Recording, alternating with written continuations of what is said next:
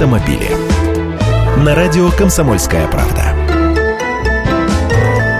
Здравствуйте! И снова мы первые. На этот раз Россия заняла первое место в рейтинге стран с самой дорогой арендой автомобиля. Этот список был составлен по результатам исследования компании «Каяк», которая занимается интернет-бронированием отелей и авиабилетов.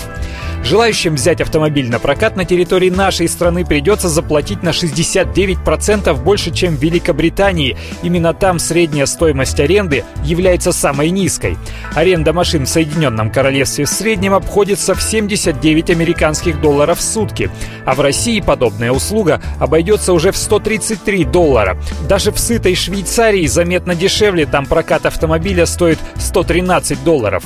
И немного информации для тех, кто еще собирается в отпуск в бархатный сезон. Аренда автомобиля эконом-класса в Испании обойдется всего в 29 долларов за сутки. Это чуть дороже тысячи рублей. Несколько выше цены в Германии 35 долларов. Во Франции за сутки проката придется заплатить 38 долларов, а в России арендовать автомобиль эконом-класса обойдется в 43 доллара США. Я тут заглянул на сайты прокатных контор, получается от полутора-двух тысяч рублей в сутки. Если агентство с мировым именем, то 3-4 тысячи.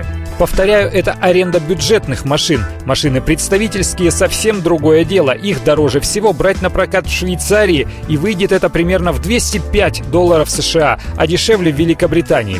Бронировать авто лучше всего заблаговременно, особенно если вы хотите машину с автоматом или, например, кабриолет. Для аренды вам потребуется водительское удостоверение и действующая кредитная карта. Автомобили.